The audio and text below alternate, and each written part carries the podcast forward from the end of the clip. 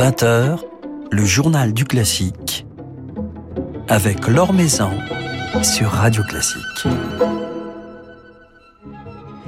Bonsoir à tous. Cela faisait presque 25 ans qu'il n'avait pas dirigé ces musiciens dont il fut de 1989 à 1998 le directeur musical. Semyon Bishkov vient de faire son grand retour à la tête de l'Orchestre de Paris et les micros de Radio Classique étaient présents pour capter l'événement, d'autant plus émouvant que figurait au programme de ce concert la deuxième symphonie, symphonie Résurrection de Malheur. Concert que vous pourrez revivre demain soir sur notre antenne, mais ce soir c'est avec Semyon Bishkov que nous passerons un petit moment. Il se confiera justement sur ses retrouvailles. Le temps de notre petit panorama quotidien de l'actualité musicale, euh, quelques nouvelles euh, développées par Philippe Gau sur le site de Radio Classique.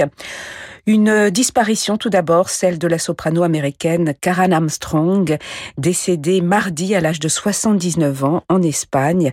Karen Armstrong, dont la carrière est indéfectiblement liée à l'Opéra de Berlin, où elle se produisit plus de 400 fois dans 24 rôles en 40 ans. Berlin, où elle sera inhumée justement. Elle y avait donné son dernier concert en 2016. Elle aura marqué l'histoire de l'opéra de Berlin comme une diva de la modernité, mais aussi dans les grands opéras de Wagner, Puccini et Strauss, a déclaré Dietmar Schwartz, le directeur du Deutsche Oper. Steinway Sons lance une édition limitée de pianos de prestige pour aider le Royal Albert Hall à se redresser.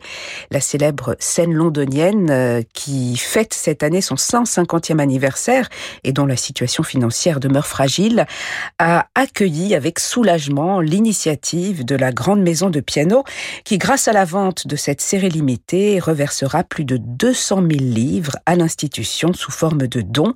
Cette collaboration a été lancée lors d'un récital privé donné par le pianiste Igor Levit le 23 septembre. La saison musicale des Bouffes du Nord reprend ce lundi 4 octobre avec un concert de la célèbre cantaora Rocio Marquez et de l'ensemble Aedes autour d'un programme au croisement du flamenco et du chant choral, des œuvres baroques et contemporaines et quelques pages traditionnelles de flamenco exprimant les tourments de l'âme, un programme original qui sera repris le 16 décembre à l'atelier lyrique de Tourcoing.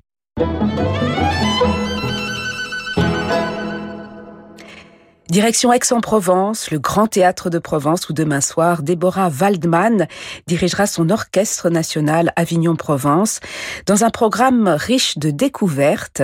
L'ouverture de l'opéra Irato de Méhul, compositeur de l'époque napoléonienne, et la première symphonie de Louise Farinck, l'une des rares symphonistes françaises de l'époque romantique, dont la musique connaît un bel engouement depuis peu. Et puis entre ces deux œuvres rares, Déborah Waldman dirigera le troisième concerto pour piano de Beethoven avec en soliste Michael Levinas. C'est donc demain à 20h au Grand Théâtre de Provence. Maison sur Radio Classique. Et on termine ce petit tour d'horizon de l'actualité musicale avec une nouveauté discographique très attendue, l'album Brahms du pianiste Adam Laloum, sorti aujourd'hui même chez Harmonia Mundi.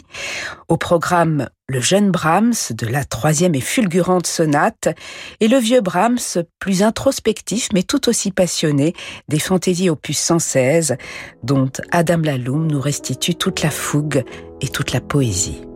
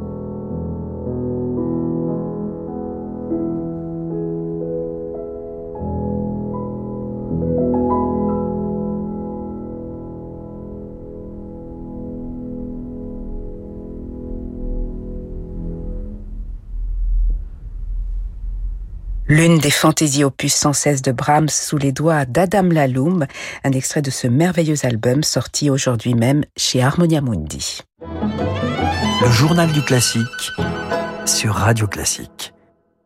Radio Classique diffusera demain à 21h le concert donné par Semyon Bishkov le 24 septembre dernier à la Philharmonie de Paris, concert qui marquait ses grandes retrouvailles avec l'Orchestre de Paris après 23 ans d'absence. Alors quelques jours avant de retrouver cette phalange dont il fut pendant 9 ans le directeur musical, Semyon Bishkov nous a confié ses émotions et les raisons de son retour. Vous savez, c'est c'est c'est la même chose qui se passe souvent avec euh, des œuvres de musique. On me pose la question, mais pourquoi euh, vous ne dirigez pas telle ou telle œuvre euh, et pourtant vous l'aimez beaucoup? Et je je réfléchis, je dis il n'y a pas de raison sauf que probablement c'est parce que je fais d'autres choses. c'est vrai que vous étiez très occupé ces dernières années, mais qu'est-ce qui vous a convaincu finalement de de revenir? Quel a été l'élément déclencheur? Vous savez, j'étais j'étais invité euh, depuis déjà des années, plusieurs fois, ça n'a jamais collé. Et euh, il y a, ça date mettons, ça c'était avant pandémie, donc disons il y a deux ans, le directeur de l'orchestre de Paris est venu euh, pour me voir à la côte basque, on habite, on habite là-bas. Euh, il a fait le voyage qui a duré éternellement parce qu'il y avait problème de train, je ne sais pas quoi. En tout cas, c'est quelque chose qui a pris beaucoup de temps. Il est arrivé, pour me demander de revenir. Il a dit que ça vient de, pas uniquement de, de sa part, mais de, de la part de l'orchestre entière.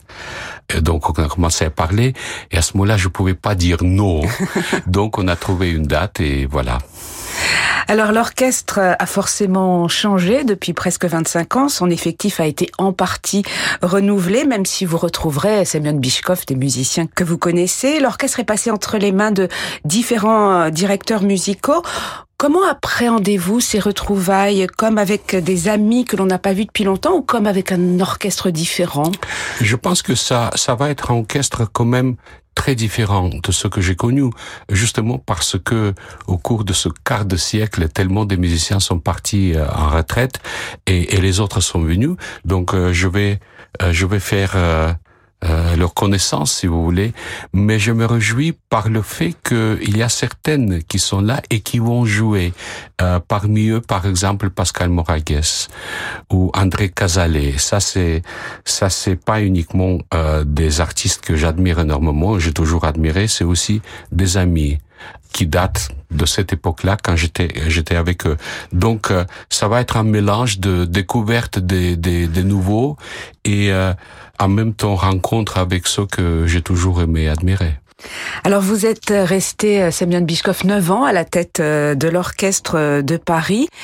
Quels sont les grands souvenirs qui vous reviennent à l'esprit aujourd'hui, même s'il y en a, j'imagine, beaucoup, s'il fallait en citer quelques-uns? Il y a, il y en a énormément de souvenirs. Euh, la deuxième symphonie de Mahler que j'ai choisi de, de diriger cette fois-ci, c'était la symphonie avec laquelle j'ai ouvert ma première saison en tant que directeur musical. Ensuite, je l'ai répété quelques années plus tard et j'ai terminé ma petite époque aussi avec la deuxième symphonie de Mahler. Donc, euh, forcément, il y a la raison. Et récemment, euh, quelqu'un m'avait montré une partie de d'enregistrement vidéo qui a été faite de ce premier concert avec deuxième de Mala. Et là, je me suis retrouvé avec les cheveux complètement noirs, bien plus maigres. Et c'était, c'était assez émouvant. Donc, je suis pas sûr si je peux vraiment citer quelque chose de particulier. Peut-être Electra en version concert euh, que j'ai dirigé dans les deux dernières semaines justement de, de mon travail avec avec l'orchestre. C'était ma première Electra. Donc c'était quelque chose qui restait dans la mémoire. Euh, je pense de euh, de la production de Jen Onegin au Châtelet, qui finalement a été aussi documentée par l'enregistrement pour Philips avec euh, Dmitri Khvorostovsky, Nucha Focile, Neil Shikov et, les autres artistes. Euh, ça c'est quelque chose qui reste dans la mémoire aussi parce que par exemple euh, Onegin, je sais pas pourquoi, mais le monde a décidé que c'était quelque chose qui qui reste dans l'anthologie de, de, de, de Tchaïkovski. Peut-être c'est pour ça, mais aussi les, souvenirs de collaboration avec, avec tous ces artistes. Donc il y en a beaucoup.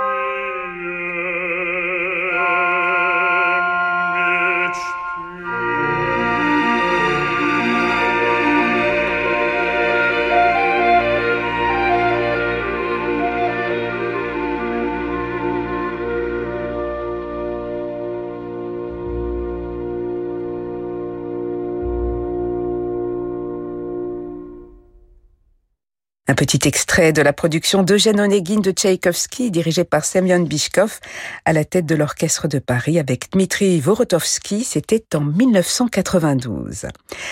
Alors c'est la deuxième symphonie de Mahler que Semyon Bishkov a choisie pour son grand retour à la tête de l'Orchestre de Paris, une œuvre, comme il nous le confiait tout à l'heure, liée à son histoire avec l'orchestre et un compositeur avec lequel le chef entretient une relation toute particulière, comme il nous le raconte ce soir. Peut-être il faut rappeler que la première fois j'ai entendu les sons de Mala dans ma vie, j'étais encore un, gosse. J'ai étudié euh, dans l'école de Glinka de Saint-Pétersbourg, à l'époque Leningrad, et l'école a été connectée à la salle de concert, s'appelle Kapelle de Glinka, une salle absolument magnifique, où on a donné des concerts, des récitals. Et là, souvent, les répétitions de l'orchestre philharmonique auront lieu. Et donc, nous, on a fait une, classe qui a duré 50 minutes et après 10 minutes de pause avant que le prochain va commencer. Pendant ces 10 minutes, j'ai couru tout de suite dans la salle pour écouter ce qui a été en train d'être répété. Et ce jour-là, j'arrive, j'avais peut-être 11, euh, 12 ans, pas plus. Et il y a un silence. Et tout d'un coup, j'entends quelque chose qui m'a fait oublier de retourner à l'école. J'ai resté scotché à ma place. J'étais caché naturellement parce que normalement, je devrais pas être là. Et je savais pas ce que c'était. Ce jour-là, euh, je suis après après l'école, euh, je suis dans les rues et il y avait des pas mal des affiches, des concerts, des annonces de spectacles, etc. Et je regarde et je vois une affiche qui annonce la troisième symphonie de Mahler qui sera jouée d'ici peut-être deux trois jours par l'orchestre philharmonique. Alors je savais pas qui il était. Naturellement, je savais pas la troisième symphonie et la signification de cette symphonie. Ce que j'ai entendu ce jour-là, c'était euh, mouvement final. Et après, j'ai découvert que il y a certains titres de programmation et le mouvement final euh, signifie ce que l'amour me dit. Et alors, c'était à ce moment-là que le rêve de diriger la musique de Mahler, parce que déjà, dans ma tête, c'était mon rêve de diriger. Euh, diriger musique de Mahler et cette fascination, presque obsession avec sa musique a été née. Et après, naturellement, la vie fait ainsi que j'avais le privilège de pouvoir faire.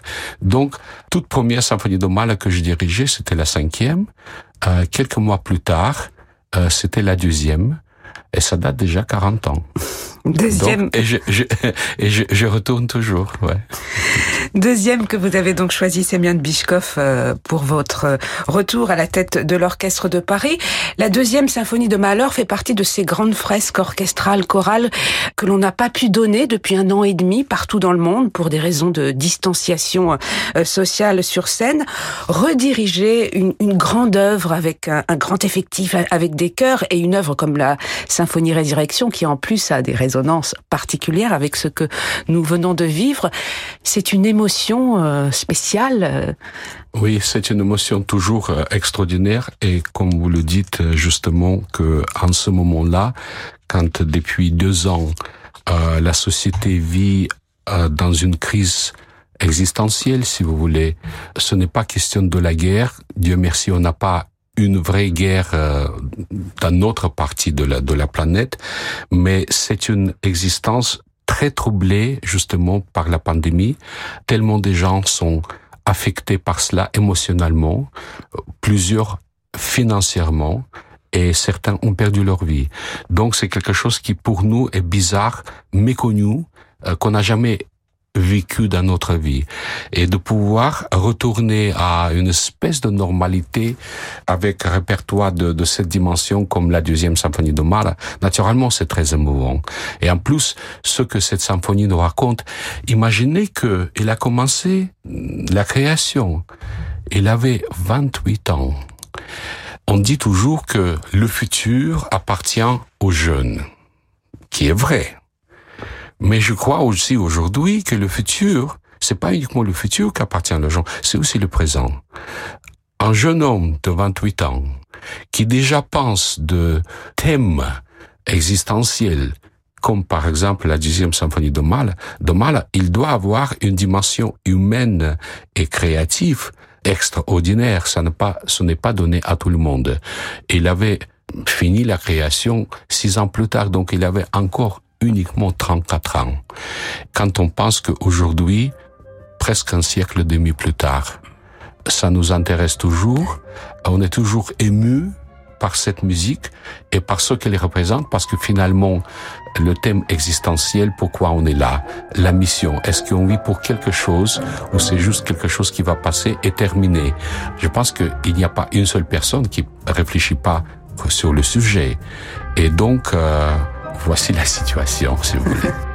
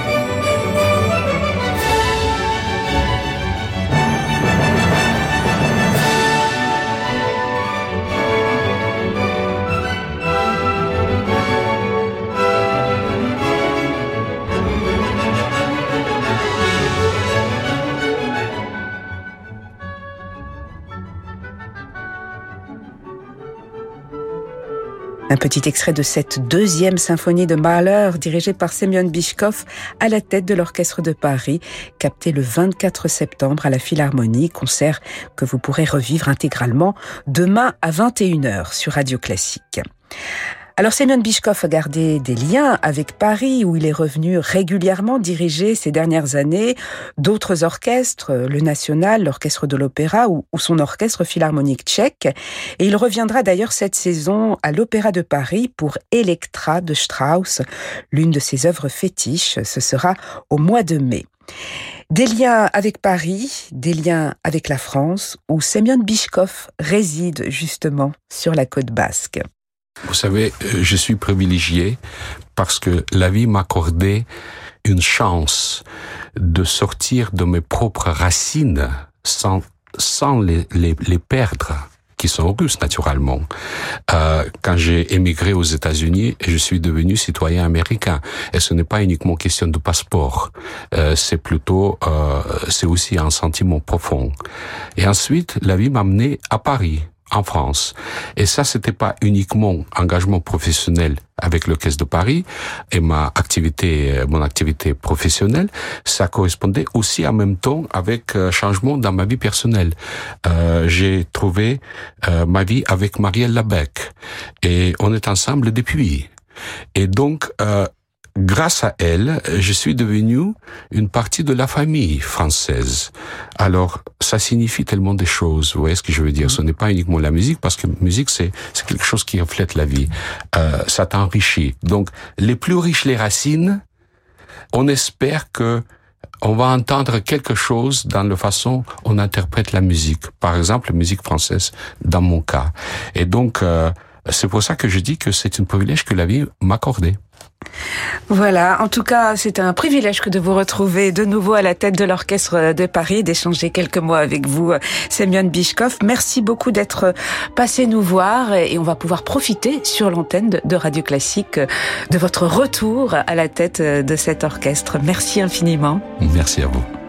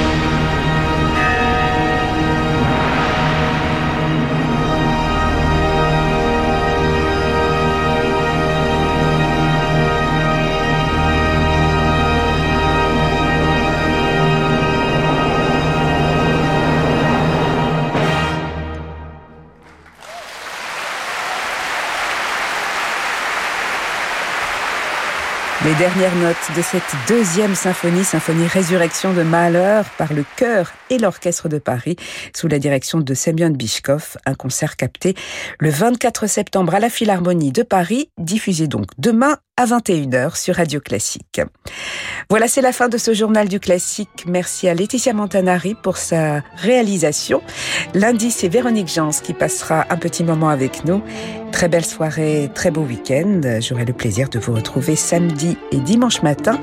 Mais tout de suite, je vous laisse en compagnie de Francis Drezel.